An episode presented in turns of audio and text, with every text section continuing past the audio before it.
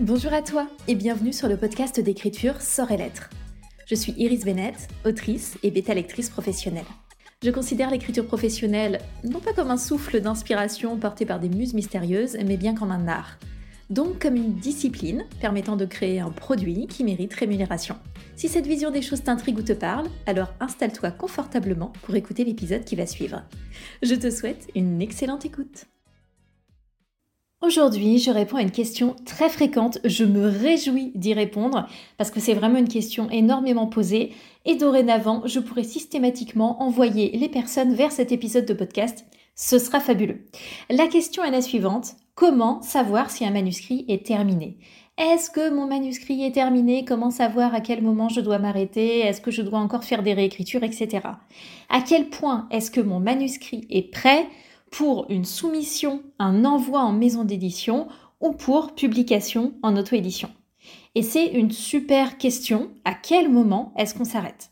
Alors, tout d'abord, c'est du bon sens, mais je dois quand même vous le dire, un manuscrit, il sera jamais véritablement terminé parce qu'il ne sera jamais parfait. Je sais, ça fait pas plaisir, mais c'est la réalité, c'est la triste réalité euh, de notre métier d'auteur, c'est que on n'aura jamais fini.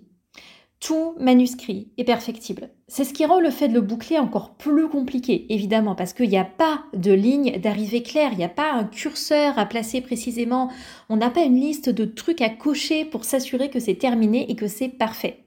Mais on va quand même revenir sur quelques points importants pour essayer d'évaluer si notre manuscrit est prêt ou pas, est-ce qu'il est finalisé.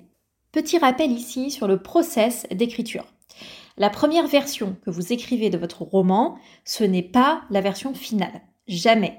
J'ai, déjà eu un échange surréaliste sur les réseaux sociaux avec quelqu'un qui disait oui, ça dépend des gens, moi je ne réécris pas et je ne corrige pas parce que j'ai des facilités. Non, tu n'as pas de facilité, euh, Marie-Charlotte. Ça s'appelait pas du tout Marie-Charlotte. Non, mais c'est faux. Le roman, euh, d'ailleurs publié par cette personne, nécessitait très clairement réécriture et correction. Donc c'est pas une question de facilité, c'est une question de, process. Euh, voilà, ça prend du temps, ça prend des étapes, c'est normal, c'est du bon sens. Donc votre premier jet, la première version de votre manuscrit, va faire l'objet de réécriture.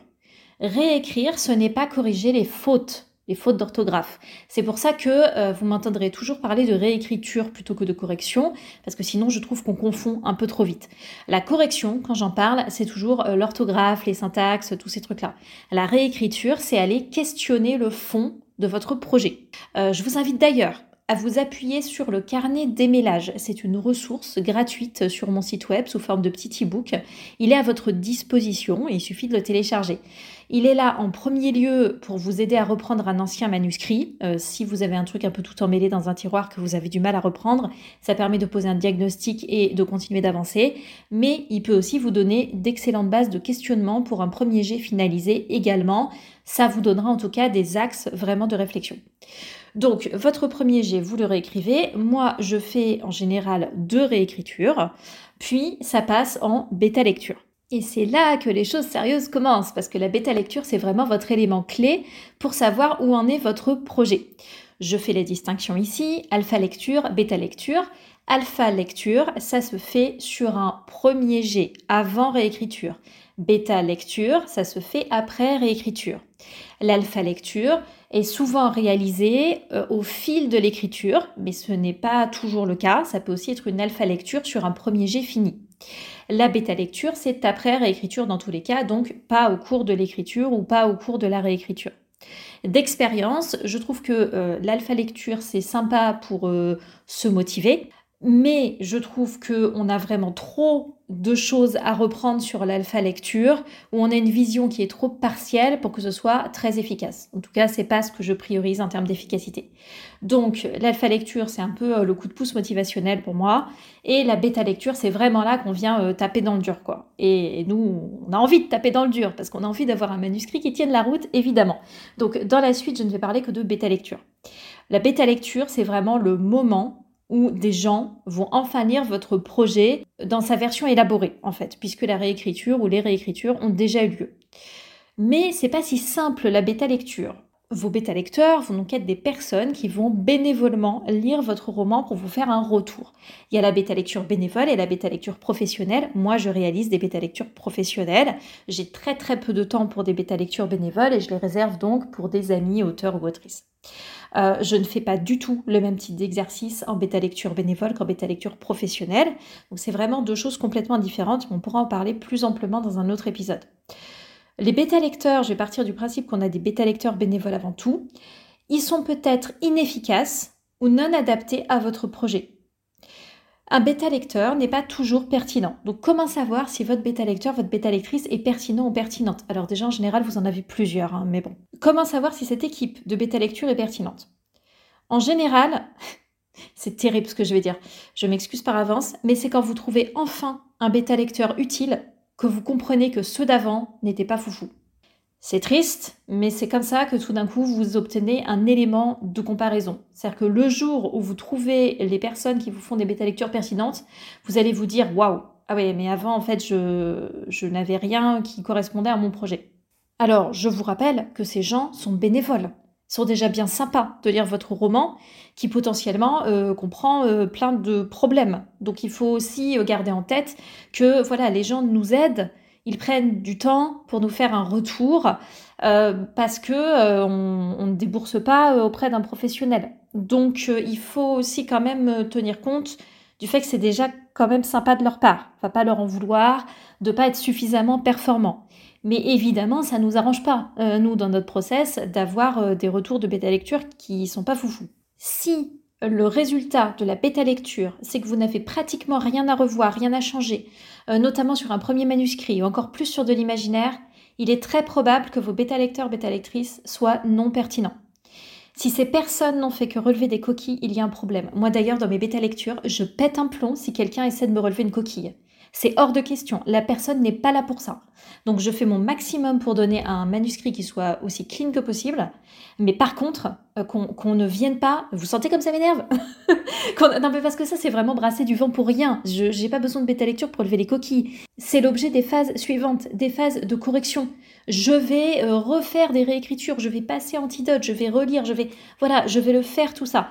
Et en plus, c'est hyper pénible parce que plus un manuscrit est clean, plus c'est difficile en fait de se motiver à aller le casser en profondeur.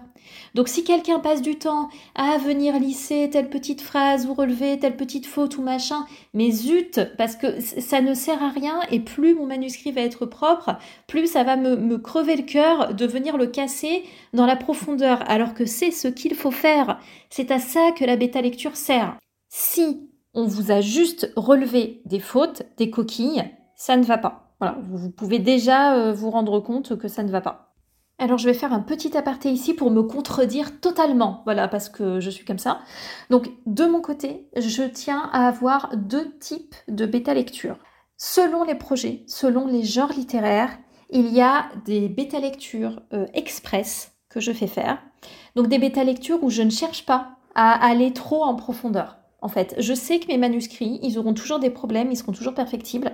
Je décide de placer le curseur à un endroit où mes efforts investis ne vont pas être trop démesurés par rapport à ce que je vais en retirer, notamment sur l'auto-édition. Les romances en auto-édition, je fais faire des bêtas express. Je ne fais pas faire des bêtas qui durent 2-3 euh, mois, sur lesquels je tiens à avoir un avis sur chaque petit élément et tout. Non, parce que j'estime qu'elles sont suffisantes par rapport à l'usage que je vais en faire par rapport à la publication. C'est parce que je suis en mesure de quand même voir quand il y a d'énormes problèmes. Je ne me le permets pas sur des manuscrits fantasy complexes avec des mondes totalement inventés, des systèmes de magie et ainsi de suite. Vous voyez ce que je veux dire? Donc là, c'est vraiment un dosage très personnel. Je me sens à l'aise sur le fait d'avoir ces différents types de bêta lecture de mon côté, mais c'est vraiment par rapport à mes projets, ma stratégie, mes attentes et mon niveau, entre guillemets, actuel d'écriture. Parenthèse fermée, revenons à nos problèmes de bêta lecteur. Donc soyons clairs, c'est difficile de trouver une bonne équipe de bêta lecteurs, de bêta lectrices. Alors vous pouvez choisir de faire de votre manuscrit une priorité, de, de, prioriser votre carrière littéraire et faire appel à une bêta lecture professionnelle, bien entendu. Alors moi, je conseille quand même, même quand je fais des bêta-lectures professionnelles pour des auteurs et des autrices, je leur conseille toujours de faire quand même appel à des bêta-lecteurs bénévoles, donc des, des personnes dans leur lectorat cible qui vont lire, parce que ça va donner des informations hyper intéressantes sur la manière dont c'est ressenti par des lecteurs, euh, parce que le côté intellectuel et analytique, c'est très bien, mais on a aussi besoin de savoir comment ça résonne chez les gens, euh, comment euh, les personnages vont être perçus, quels sont un peu les mots-clés qui vont revenir et tout ça. Ça va aussi vous aider à mieux présenter votre livre, à mieux le pitcher, à mieux le marketer. Donc, je trouve que c'est super important d'avoir de toute façon des gens qui vont pouvoir vous lire hors prestations tarifées. Sur le sujet de la bêta lecture professionnelle, attention, soyez vigilants parce qu'il peut aussi y avoir des déceptions. Euh, c'est pas une aventure facile la bêta lecture. Donc moi j'ai déjà récupéré euh, maintenant à plusieurs reprises des manuscrits en bêta professionnelle d'auteurs, d'autrices qui étaient déjà passés par une bêta pro avec quelqu'un d'autre et que ça avait soit totalement découragé, soit complètement perdu, qui n'avait pas su quoi faire des retours et ainsi de suite. Euh, mais l'avantage de la bêta pro, c'est que la personne fera réellement la prestation pas comme les gens qui vous disent oui, oui, je vais lire ton livre et puis euh, trois mois plus tard ou six mois plus tard, vous n'avez toujours pas de nouvelles. Et euh, cette personne vous dira euh, vraiment à quelle date elle vous fera un retour. Enfin voilà, ce sera encadré, ce sera tarifé, il y a un livrable qui est fourni. On vous dira pas juste ah oui oui c'est bien, oh là là quelle jolie plume. Parce que ça c'est sympa, mais ça va pas vraiment aider à savoir comment positionner votre manuscrit. Est-ce qu'il est ok? Est-ce qu'il y a des gros problèmes de fond? Et tout ça. Un autre point euh, sur lequel je voudrais euh, revenir un peu, c'est les échanges de lecture sur des plateformes, notamment la plateforme Fixia. J'exclus un peu Wattpad parce que Wattpad est plutôt une espèce de... je trouve que c'est quand même très compliqué de ce que j'en vois d'obtenir des commentaires pertinents sur euh, Wattpad. Donc je vais plutôt partir sur Fixia où j'ai l'impression quand même que l'encadrement, la notion de concours et tout ça fait que il y a une, émulation qui est un petit peu plus constructive. Mais je vous le dis très honnêtement, même si je trouve très intéressant de poser des textes sur Fixia, ça présente aussi d'énormes limites. Déjà parce qu'on va se retrouver justement en alpha lecture. Il faut déjà avoir une histoire qui corresponde au thème. Vous pouvez faire un hors thème, évidemment, mais bon, euh, dans l'idée, euh, vous avez une histoire qui correspond un peu au thème. Et vous allez publier les chapitres, chapitre après chapitre. Il y a un système de déblocage au nombre de likes. Donc déjà, ça peut mettre la pression à des gens, ça peut ne pas être super adapté. Au bout d'un moment, si euh, vous n'obtenez pas suffisamment de likes, il y a quand même un déblocage automatique, mais il prend un peu de temps. Mais dans tous les cas, comme vous publiez au fur et à mesure, les retours que vous allez avoir, si vous en avez, ce sera de l'alpha lecture au fil de l'eau. Donc ça permet pas du tout d'avoir une vision de l'histoire dans son ensemble, puisqu'on réagit au fur et à mesure. Par contre, c'est un bon système pour avoir justement des réactions et puis euh, voilà des, premières, euh, des premiers indices un peu. Il faut garder en tête que personne n'a vraiment envie d'aller défoncer l'histoire de quelqu'un pour tout un tas de raisons. Donc euh, du coup, s'il y a des gros problèmes, vous ne le verrez peut-être pas avec ce système. Mais déjà parce qu'on a autre chose à faire que d'aller autant en profondeur dans une histoire, surtout si c'est une histoire qui nécessite vraiment beaucoup de retravail. Euh, aussi parce qu'on n'a peut-être pas non plus euh, envie d'entrer en conflit avec des gens qu'on ne connaît pas, qui pourraient le prendre mal. Parfois, il y a trop de boulot parce que voilà, il y a tout un tas de textes de différentes qualités sur ce type de plateforme. Donc, il faut reconnaître que ben, parfois, on ne sait même pas par quel bout le prendre, euh, tellement il y a des choses à redire. Donc, voilà, il y a des limites. Mais c'est un bon point de départ, surtout si vous débutez. Sur ces plateformes, N'attendez pas que les gens viennent à vous. Il faut euh, rejoindre le Discord Fixia ou le système Adopte un lecteur qui est sur le forum et qui va vous inciter du coup à vous impliquer. Allez vous impliquer, faites des échanges de lecture. Soyez clair sur ce que vous attendez. Sinon ça sert à rien. Et après vous allez râler en disant que personne vient vous lire et voilà. Et d'ailleurs faites pas ça, pitié. Ne, ne, chouinez pas, ça, ça donne pas envie du tout. C'est, c'est pas professionnel. Ne faites pas ça. Donc engagez-vous, Trouvez des personnes avec qui faire des échanges de lecture, vous en retirez des choses intéressantes, mais vous n'aurez jamais euh, le même retour que sur une bêta lecture complète. En tout cas, retenez déjà que sur la bêta lecture, si tout va bien, c'est qu'il y a un problème et qu'il vous faut d'autres bêta lecteurs parce que euh, c'est pas possible. Surtout si vous êtes sur des premiers manuscrits, enfin, il y aura forcément des choses à redire. Suite à la bêta lecture, vous allez réécrire et puis vous relisez, évidemment. Donc à partir de là, soit vous avez fait des modifs très importantes, donc vous le repassez en bêta lecture, enfin je vous le conseille si vous avez complètement changé votre roman, transformé des personnages, euh, enfin il faut que vous le fassiez relire. Si vous êtes confiant, vous finalisez. comprenez bien que là, c'est votre relecture qui va être la plus importante, qui va jouer le rôle un peu d'arbitre. Donc je vous conseille énormément dans ce cas de faire une pause, puis de relire en conditions réelles, si possible sur euh, liseuse. Enfin, je trouve qu'on lit mais merveilleusement sur liseuse. Euh, si malgré tout, après tout ce boulot, quand vous relisez, vous vous sentez accroché par votre roman, si en le lisant, vous ressentez cette pointe de satisfaction, alors évidemment, ça dépend si vous êtes déjà un lecteur critique ou pas, mais c'est quand même bon signe. Si en relisant, vous vous dites ouais, bof, pas ouf, alors Certaines personnes vont vous dire mais si, ne t'en fais pas, c'est le syndrome de l'imposteur, fais-toi confiance et tout. Alors je suis désolée, mais c'est peut-être aussi parce que vraiment ça va pas. Tout n'est pas qu'une question de se faire confiance dans l'écriture, hein. c'est aussi une question d'analyse, euh, de lucidité et de travail. Moi je crois en votre instinct. Si vous avez l'impression que vraiment il y a un problème, c'est très généralement qu'il y en a un. Il y a un point que vous devez absolument vérifier. C'est la qualité de votre écriture. C'est un truc que les gens ont du mal à comprendre. Mais votre manuscrit, il doit être si bien écrit qu'il mérite qu'on l'achète, qu'il mériterait son prix. Les phrases doivent être aussi qualitatives qu'un roman qu'on achèterait en librairie. Et donc ça implique que vos tournures de phrases soient impeccables. Ça implique que votre début de roman soit compréhensible. Ça implique que l'équilibre entre votre narration, vos dialogues, vos descriptions, il soit bon. Ça implique que vos personnages, ils soient crédibles. Donc votre début de roman et la façon d'écrire, votre niveau d'écriture hein, finalement, ça va compter énormément pour l'auto-édition et pour la maison d'édition. En auto-édition, ben, sinon il est très probable qu'on soit déçu. En fait, on va feuilleter le début, on va trouver ça nul, on va pas le prendre, on va pas le lire, on va, on va demander un remboursement. En maison d'édition, l'éditeur passera à un autre manuscrit parce que oui, les corrections éditoriales, bien sûr, il y en aura, mais il n'est pas non plus là pour vous apprendre à écrire. Des manuscrits, il en reçoit dans sa boîte mail tous les jours. Donc demandez à quelqu'un de lire ne serait-ce que votre premier chapitre ou vos trois premières pages et demandez si la qualité est suffisante. Est-ce que ça ressemble à un livre publié ou pas? Si la réponse est non, votre manuscrit n'est pas prêt. Moi, j'ai d'ailleurs, euh, du coup, pour répondre à ce besoin, développé une offre qui est la bêta lecture partielle, où en fait je lis le début des romans. Et euh, ça me permet aussi de fournir un retour sur euh, est-ce que la qualité d'écriture, elle est OK ou pas.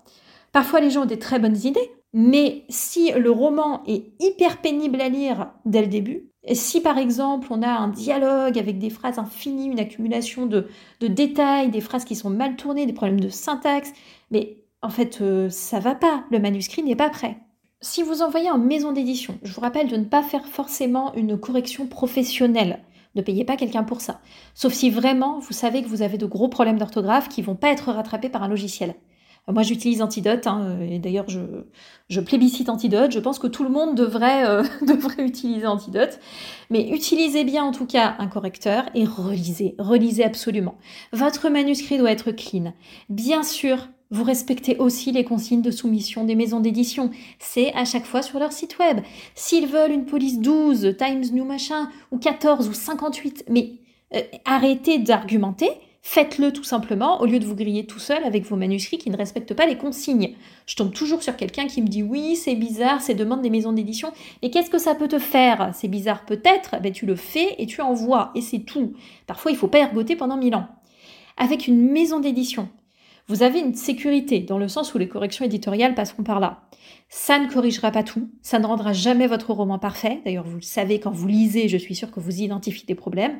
Et votre histoire ne plaira jamais à tout le monde, mais bon, ça rassure.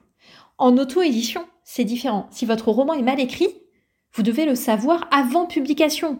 Ça me fend le cœur de dire ça. Vraiment, je déteste l'admettre parce que moi-même, j'encourage l'auto-édition. C'est une voie que j'ai choisie. Mais énormément de romans sont mal écrits en auto-édition. Et je parle pas des problèmes de fond. Je parle pas de cohérence et tout ça. Mais vraiment, dès le premier chapitre, on voit des problèmes d'écriture, des tournures de phrases foirées, des dialogues mal fichus, des problèmes d'équilibre entre la narration et la description, des points de vue mal gérés, euh, des, des trucs qui donnent pas envie. Alors, ce qui est terrible, c'est que si ça se trouve, ces romans n'ont pas de faute d'orthographe parce qu'ils sont passés par une correction professionnelle. Ou ils en auront très peu. Mais ça change rien au problème, c'est quand même mal écrit. Et un roman mal écrit, on a moins envie de le lire, donc à moins que vous réussissiez à générer un buzz très important dessus, mais sinon ce sera compliqué. Alors je suis consciente que c'est vraiment pas le genre de choses dont on a envie de parler, on n'a pas du tout envie de se mettre le nez dedans, mais je crois que c'est quand même important euh, de le mentionner, donc vérifiez cette qualité d'écriture. Au final, pour déterminer si votre manuscrit est prêt, Vous devez vous être confronté à un retour extérieur lucide sur le fond, mais aussi un retour honnête sur la forme. Est-ce que votre écriture est au niveau ou quasi au niveau d'un roman que vous pourrez acheter? Ça ne veut pas dire que votre écriture doit être hyper compliquée. Moi j'ai une écriture très simple. Hein. Euh, ça ne veut pas dire que votre plume doit être tarabiscotée, mais juste, en fait, on doit comprendre vos phrases tout doit s'enchaîner de manière assez logique dès le départ, sinon il y a un souci. Si vous n'arrivez pas à le déterminer, à trouver des gens qui vous aideront, alors c'est à vous de décider si vous voulez en faire une priorité pour vous faire accompagner professionnellement ou envoyer quand même en soumission avec dans ce cas l'espoir que ça passe ou que vous finirez par obtenir un jour un retour qui ne soit pas un, retour type, un refus type et qui vous permette d'évoluer. Euh, par exemple, si on vous dit que votre écriture manque de maturité, Dites-vous bien que la plupart du temps, on ne parle pas juste de vos personnages. Un roman qui manque de maturité, souvent la maison d'édition a parcouru le début. Ce qui va être en cause, c'est souvent la façon de poser euh, vos personnages, votre décor, votre intrigue et votre écriture en fait de manière générale. J'espère que ça va vous guider un peu, parce que c'est une question très souvent posée, et franchement, je comprends, le curseur, est si difficile à placer sur ce sujet. Euh, quand je réalise une bêta pro, si la plume n'est pas suffisamment mature, c'est-à-dire qu'en tant que lectrice, je n'achèterai pas ce roman, car pour moi il n'est pas assez professionnel, je le signale bien sûr à l'auteur ou à l'autrice, mais parfois on est un peu seul avec son manuscrit, et c'est difficile de se rendre compte objectivement de ce qui ne va pas. Je travaille aussi sur un projet de programme autour de la bêta lecture qui pourra, euh, je pense, vous aider par la suite sur cette étape très importante, mais ce sera un projet de 2023. En tout cas, prenez le temps de faire le point. N'hésitez pas à consulter le carnet des mélages qui est sur mon site web, du coup, si vous ne l'avez pas déjà fait. Et laissez décanter, n'oubliez pas de vous relire. Posez-vous vraiment la question est-ce que ce roman, actuellement, je pourrais l'acheter tout simplement? Je pourrais l'acheter en librairie, je pourrais l'acheter en ligne. Je vous souhaite une très très bonne journée. Merci beaucoup d'avoir écouté cet épisode jusqu'au bout. Je vous souhaite une belle écriture et je vous dis à la prochaine.